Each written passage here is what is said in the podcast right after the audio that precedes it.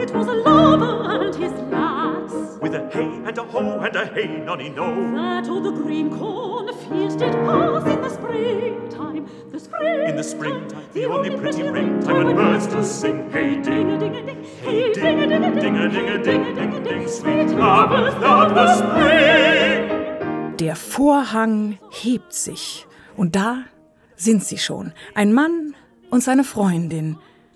Und sie besingen Ring-a-ding-a-ding with a hey and a ho and a hey no ni no, den Frühling, die Sonne und natürlich die Liebe. Der Text The Lover and His Lass mag einem bekannt vorkommen, aber das Lied des 1950 verstorbenen Briten Ernest John Moran ist eine echte Rarität, wie so viele Songs auf dieser CD. The the ding, ding,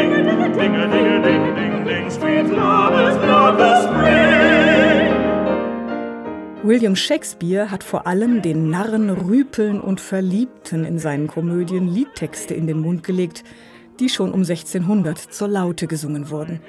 Und bis heute sind diese Texte immer wieder neu vertont worden. Das gilt auch für Shakespeares Sonette. Entstanden sind außerdem zahllose Lieder über Texte, die sich auf Shakespeare beziehen. Es gibt also Gründe genug, ein Shakespeare Songbook herauszubringen und dabei spielerisch Brücken zwischen älterer und neuer Musik zu schlagen.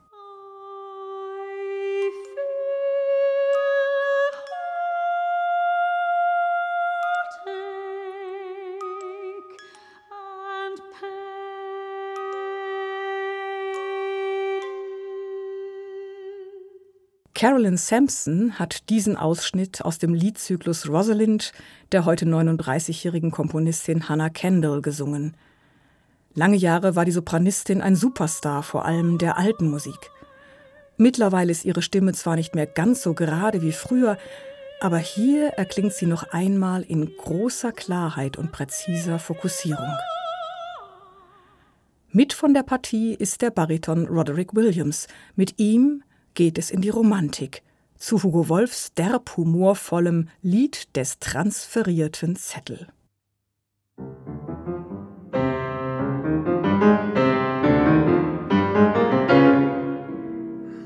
Die Schwalbe, die den Sommer bringt, der Spatz, der zei sich fein, die Lerche, die sich lustig schwingt bis in den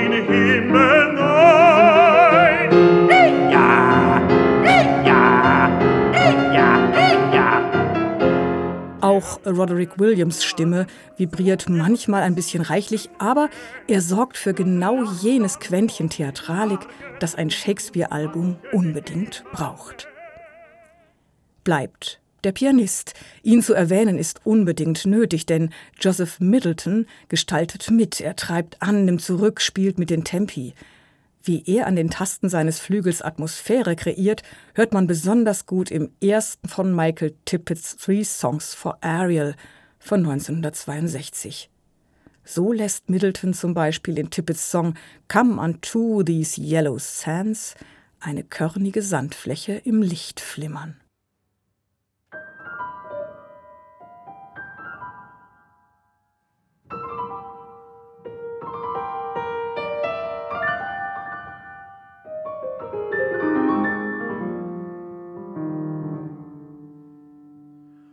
Es gibt auch Duette und der Wechsel zwischen solistisch und gemeinsam gesungenem passt zur dramaturgischen Idee der CD. Die ausgewählten Lieder werden hier zu fünf Akten eines Schauspiels zusammengefasst, die jeweils bestimmte Themen oder bestimmte geografische Aspekte der Wirkungsgeschichte in den Blick nehmen. Ein Prolog gibt es obendrein und einen Epilog. Für ihn sorgt Arthur Sullivans Song Orpheus mit seiner Laute. Vorhang zu. Happy End. Die Liebenden sind wieder glücklich vereint.